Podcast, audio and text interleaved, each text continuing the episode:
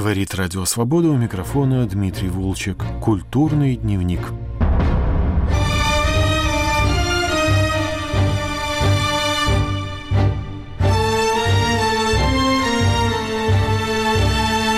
Шестого сентября в Киеве умер украинский историк и религиовед Игорь Козловский. Ему было 69 лет. Игорь Козловский родился в Макеевке Донецкой области. В 2016 году он был похищен поддерживаемыми Россией сепаратистами самопровозглашенной ДНР – в мае 2017 года так называемый военный трибунал ДНР приговорил его к двум годам и восьми месяцам лишения свободы за контакты с рядом запрещенных организаций и якобы хранение боеприпасов. Козловский провел заключение в подвальной тюрьме около 700 дней. Он рассказывал, что подвергался там избиениям и пыткам. В декабре 2017 года он был освобожден в ходе обмена пленными. В 2018-м журналист Антон Наумлюк записал с Игорем Козловским интервью о том, как идеология русского мира пришла на восток Украины. Сегодня мы послушаем фрагмент этого разговора, который начинается с вопроса о рождении мифа, будто в регионе разгорелась гражданская война. Любой миф легче воспринимается, чем реальность. Мы конструируем, мы, мы вырастаем в мифе. В свое время Налимов был такой замечательный человек. Он известный физик. Судили их в 30-е годы за организацию мистического анархизма. Он действительно до конца жизни стоял на позициях реинкарнации. Его поразила фраза из апокрифических Евангелий, фраза Христа, который говорит «Я пошел через миры и времена и стою у ворот Иерусалима». Так вот, в его работе «Спонтанное сознание» он вообще доказывает, что человек вообще ничего не способен создавать, кроме мифа. Мы создаем только миф. Даже наука – это миф. Наш образ о себе – это миф. Мы рождаемся в миф, то есть в какой-то текст, который, собственно, нами руководит. Например, там, с детства говорили, там, хорошие девочки себя так не ведут. Это же миф. Что такое хорошая девочка? Это тоже миф. Поэтому человеку легче воспринимать не реальность, а вот через определенный миф. Так ему легче жить. Он принимает это э, как некую такую картину, и все, он ей руководствуется. Мифология гражданской войны. А вот мифология гражданской войны, она тоже хорошо воспринимается некоторым, потому что снимает ответственность. У мифа есть главная природа, это объяснительная природа. Миф все объясняет. Мы видели россиян с самого начала, еще до этих событий. Кто это То, что мы как бы сейчас называем этим общим словом «русский мир», они присутствовали, наверное, через несколько таких каналов. Первый канал – это, конечно, культура. Еще, наверное, с начала нулевых годов возникают такие центры, например, там публичные библиотеки города Донецка имени Крупской. Создается такой уголок «Русский мир», где проводятся различные мероприятия. Так назывался? Да, да, так назывался. Такого общекультурного характера. Сама по себе мифологема еще до конца не устоявшаяся была. Ее, собственно, одевали в разные одежды. Тот же Алексей, у него не было в риторике Алексия, патриарха, этой фразы. А Кирилл начинает с нее, если вы помните. А так как он хороший пропагандист, он умеет подавать материал хорошо. Он сразу одевает ее в церковную одежду. Эта церковная одежда выглядит богатому, хорошо.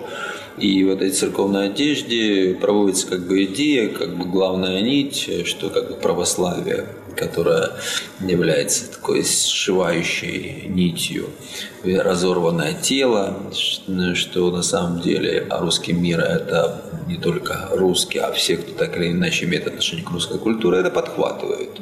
Это второй православие и официальное православие церковное московского патриархата, да. это второй канал да. русского мира. Да, да. Нужно учитывать также то, что сюда идет еще один поток – это деньги. Потому как представителями, которые поддерживали и церковные, и не только церковные мероприятия русского мира, были олигархи. Но прежде всего Нусенскис, практически половина храмов, построенных в территории Донецкой области, это его. Московского патриархата. Ну, конечно, московского. Он на своих предприятиях, а он живет в Подмосковье, имеет, имел тогда двойное гражданство, украинское и российское. И он э, только на своих предприятиях построил 35 храмов, только на своих. Я не говорю там количество молитвенных комнат, и, и начинает издавать журналы православно-российского содержания. Появляются бигборды там с, с цесаревичем Алексеем, да, невинно убиенным, да, с Николаем II. Культ царской семьи вообще да. был? Вообще для украинской ментальности не характерны моменты, которые для России как бы само собой разумеется, потому что для российской ментальности идея э, царь-батюшка она и в сказках, она и в сознании, как глава патриархальной семьи.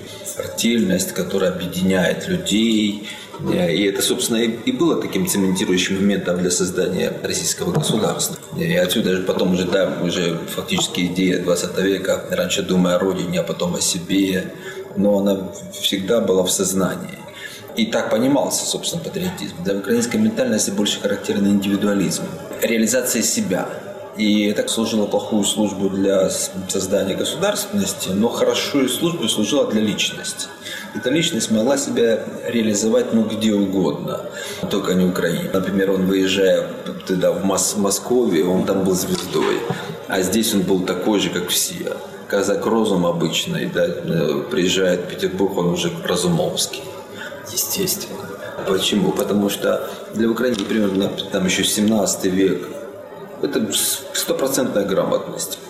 Европейцы удивлялись, женщины все были грамотные. В селах были музыкальные школы, но, но грамоту знали обычные селяне, что было невероятно, предположим, для России. И когда приходит там даже киевская ученость в, во второй половине 17 века, тогда боярин Шейн садится за парту, то есть люди зрелые начинают учиться там писать, читать, потому как начинает понимать свою глубинную отсталость. Это всегда было характерно здесь когда Петр Первый услышал там Яворского, там Феофана Прокоповича, он поражался, как они говорят, там, без бумажки. Там, люди, которые знали там множество языков, умели себя, соответственно, позиционировать, говоря современным языком. А украинская ментальность, она работала на индивидуальность в силу того, что этот регион украинский всегда был регионом диссидирующим. Сюда бежали из Московской Руси все еретики, из Европы еретики бежали и даже в Советском Союзе диссиденты на процентов 80 это из Украины. А потом были шли евреи, грузины и прибалты. Это я про к чему говорю? К тому, что для украинского сознания, как, собственно, для чешского, там, для польского, как это король-батюшка. Ну, невероятно, да, потому что отношение к правящему всегда скептическое. Кем бы он ни был, все равно рассматривается как сегодня выбрали Гетмана, а завтра его уже снимут, точно. Завтра будут критиковать. Это, опять же, особенность ментальности. Потому идея царской семьи, культ царской семьи, ну просто ну, ну чужеродная. Не понимаем. А, но так как пестрая картина на территории Донбасса, тут нужно учитывать, например, в Донецкой области из 1800 религиозных организаций на момент начала 2014 года к московскому патриархату принадлежало немногим более 700. То есть вы понимаете, что православие по количеству общин уступала протестантам. Два единственных региона, Киев и Донецкая области, где протестантских общин было больше. Почему? Да потому что регион Зарбичанский Люди свои корни отрываясь от своих земель, приезжая, опять же могут реализовать себя свою как бы свободу. Да, бытовое православие присутствует, но это бытовое православие.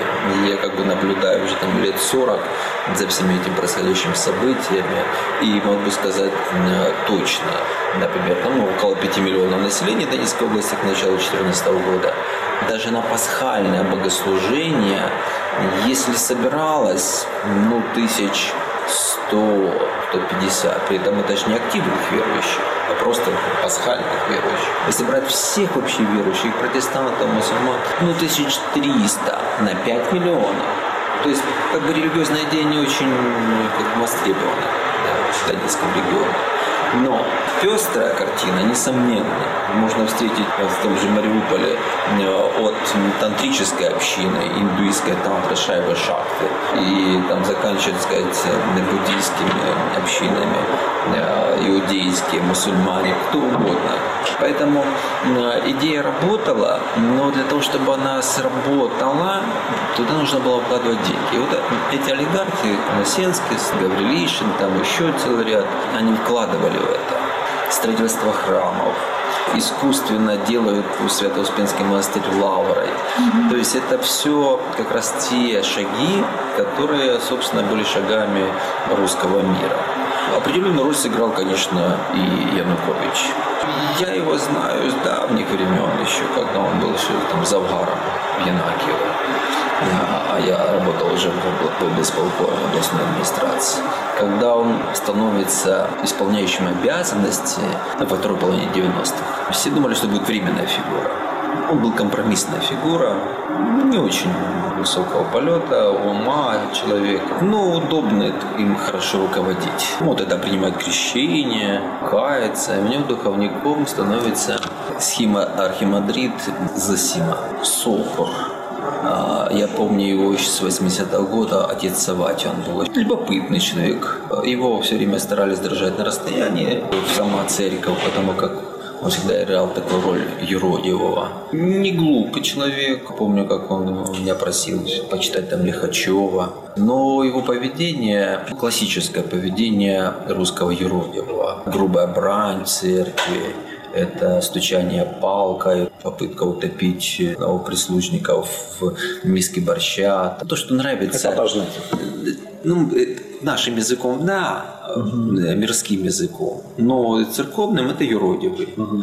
Особенно кликушам это нравится. Угу. Женщины с больной психикой часто воспринимают это как особую благодать. И вот где-то к концу перестройки он берет схему, и фактически начинает проповедовать те идеи, которые потом получат название там «Русский мир». У него там пророчество будет, что нужно держаться Святой Руси, что нужно там, сказать, каленым железом выжигать там все украинское. И он становится фигурой, э, которая начинает влиять вообще на церковный клир.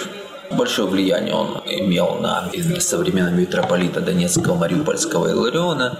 Становится духовником Януковича, прокурора Васильева, там, ну и целого ряда власть имущих, которые в тот период времени из э, бандитской среды становятся людьми, руководящими судьбами регионов целых. А так как они, э, как все уголовные, полууголовные элементы, в них есть э, такое особое сентиментальное отношение ко всякой этой околоцерковной церковной мистике. А тут старец, да, я бы рассказал бы, кто это старец, но просто не, не хочу, просто я слишком много об этом знаю, и поэтому чем больше знаешь, тем больше молчишь. Я с его трудами, которые издавались в Донецке, и потом очень широко распространялись в Киеве. Я сталкивался в Киево-Печорской лавре, когда тоже пытался делать материал о роли разных религиозных официальных институций в этом конфликте. И единственное институт, который мне не ответил, не пошел навстречу, естественно, это был московский патриархат, да, потому что все и греко-католики, да. и да, там да, все да. они без проблем общались. Я поэтому поехал туда в Лавру, там попал и к митрополиту, который, естественно, не стал разговаривать, но все окружение и митрополита, и сотрудники самой лавры, ну, то есть миряне, которые там работали, вот они просто в захлеб рассказывали и про эти пророчества его, и про брошюрки, которые издавались в Донецке и э, потом распространялись в Киево-Печорской лавре.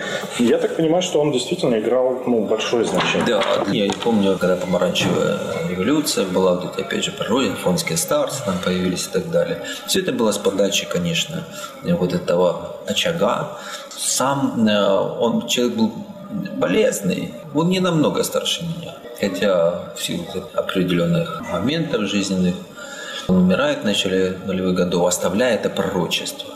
И оставляя свой монастырь, который Свято-Никольский, там мужской и женский монастырь, которые фактически являлись являются во многом вот таким очагом. Э, конец 13 начало 14 года туда автобусами возили людей Вот, их там наставляли. Паломников. Ну, якобы паломников, но просто даже не воцерковленных, просто на некий такой инструктаж.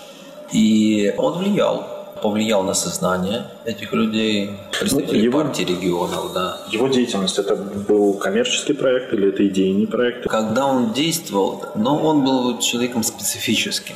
Да, ну, схема-монах, как бы все эти деньги, которые шли, они шли на строительство. Но если посмотреть, там на пустом месте фактически возникли эти монастыри. Это вкладывалось в укрепление самой церкви в этом отношении. Ну, ему не особенно эти деньги нужны были. Он скорее как бы был таким проводником. И это влияло. Влияло в целом на ситуацию. Я ухожу в должности по той простой причине, что Иларион тогда написал большое письмо. Я был начальником отдела по делам религии Донецкой области. Иларион пишет письмо Януковичу о том, что единственный, кто, кстати, не слушается. Представляете, до чего он договорился? Он учит православных священников любить свидетелей Еговы как так? Я говорит, не я шепчу, объясняю этому балбесу. А это Христос учил любить. За это его распяли, уже распяли. Он уже понес как бы за это наказание. Ну и долго не думали, даже тогда в СБУ меня вызывали и говорили, вы же понимаете, что вас заказал персонально Янукович. Мы все понимаем, но не знаем, что, что как вы выберете из этой ситуации.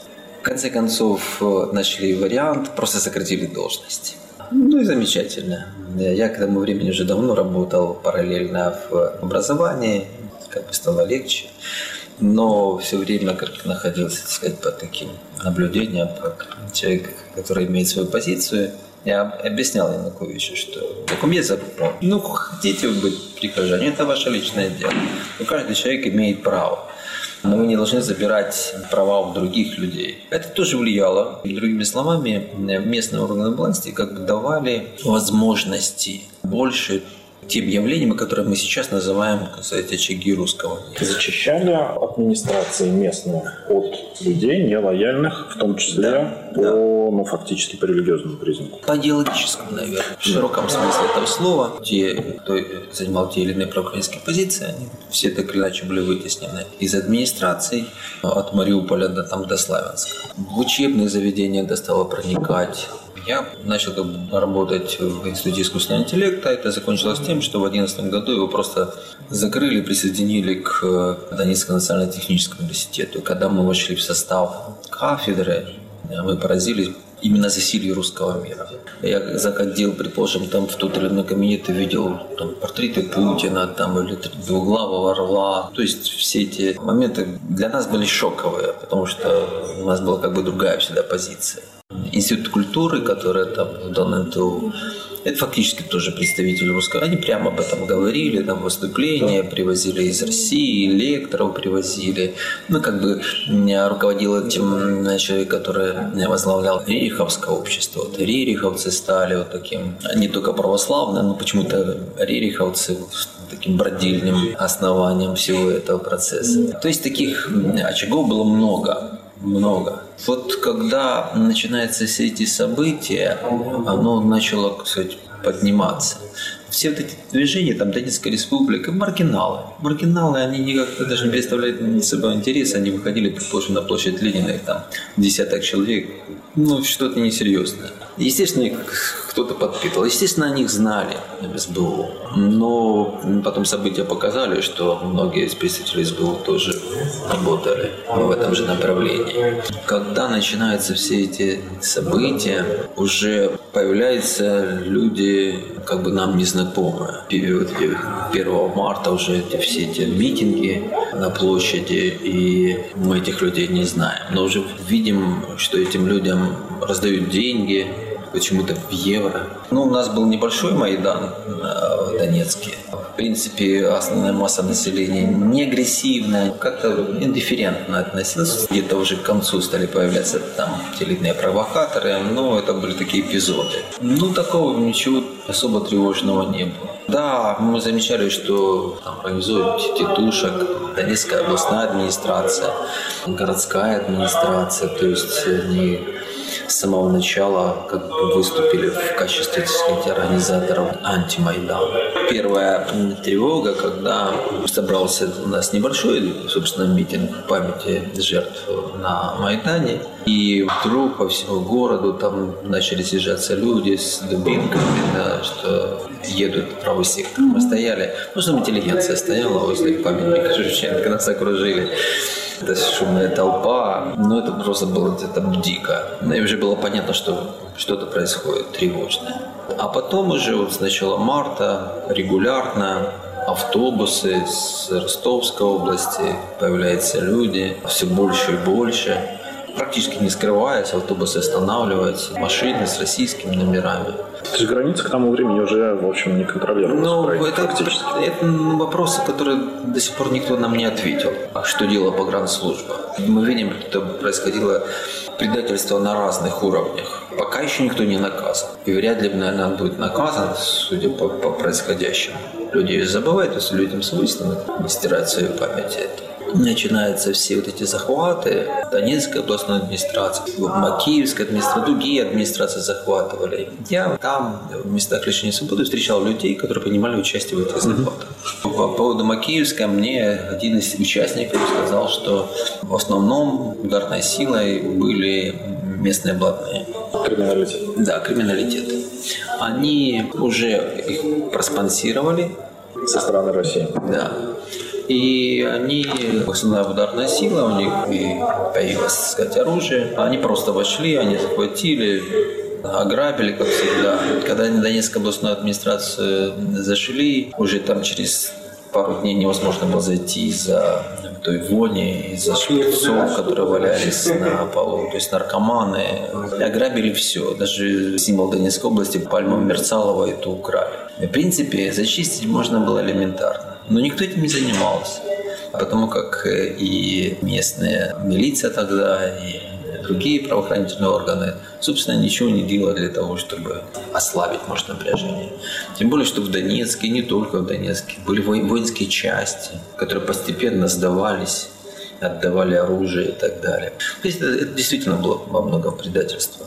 А вот когда начинается конец апреля, начало мая, и прекращаются уже проукраинские митинги, потому что последний 28-го это был страшный день, кровавый. Вот тогда начали появляться чеченцы, кадыровцы, осетины появляются. То есть это уже вооруженное формирование? Да, да, да. Они разъезжали на бронетранспортере по городу. К этому времени уже Слайнс был захвачен, Стрелков.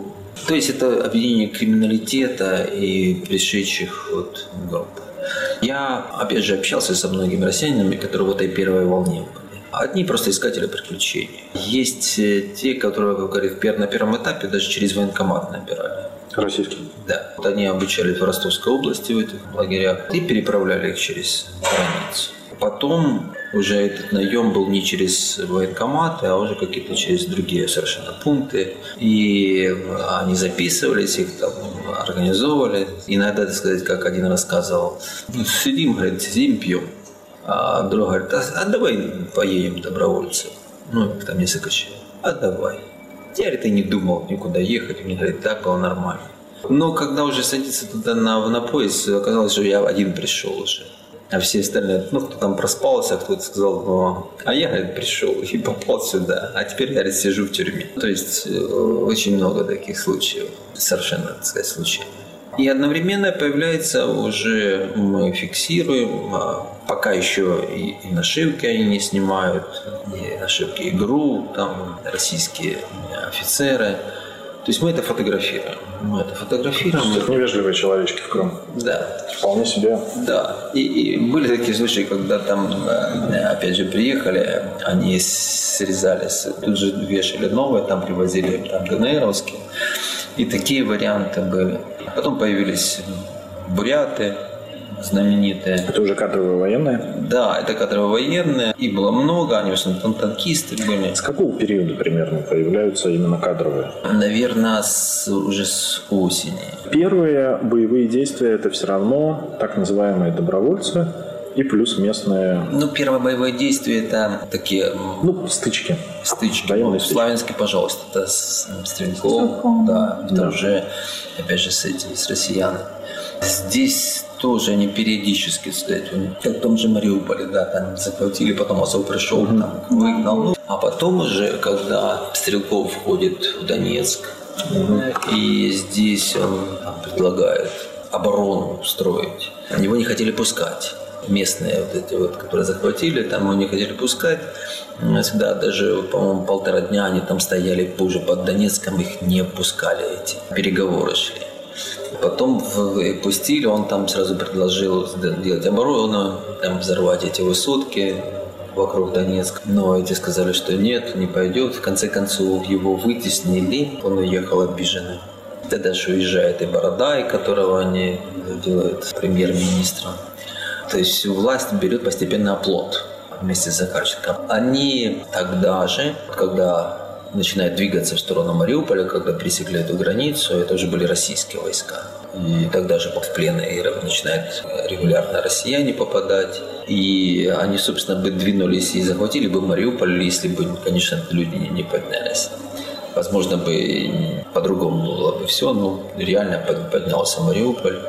Многие, так сказать, добровольно там брали окопы. Они, так сказать, остановились на том уровне, и вот с этого периода времени, вот с осени, уже были регулярные. Регулярно, потому что ну, это подтверждают и, собственно, и ополченцы, так называемые, боевики. Это подтверждают и местные жители, которые жили тогда и живут там в, Таре, в Терезе, в Снежном. Они видели, как это входило. То есть это уже были Савмогила, это участвовали активно россияне, они, собственно, брали Саур-могилу, там просто выжигали ее. Постоянно перелетали самолеты с российской территории. И все, и от Иловайска, и до Дебальцева, это все операции российских войск. Уже я бы сказал, как регулярных войск. Это подтверждают сами ополченцы, говорят, что они шли только зачисткой. А зачистка, ну, это простое, простое дело. Ну, как в Чечне зачистка, да, бросил гранату там подъезд или в подвал. А все танковые сражения, это все, все россияне. Вы слушали разговор с украинским историком и религиоведом Игорем Козловским о том, как русский мир завоевывал Донбасс. Интервью записал в 2018 году журналист Антон Наумлюк. 6 сентября 2023 года Игорь Козловский скончался в Киеве. Выпуск программы «Культурный дневник» подготовили продюсер Андрей Амочкин и редактор Дмитрий Волчек. Всего доброго.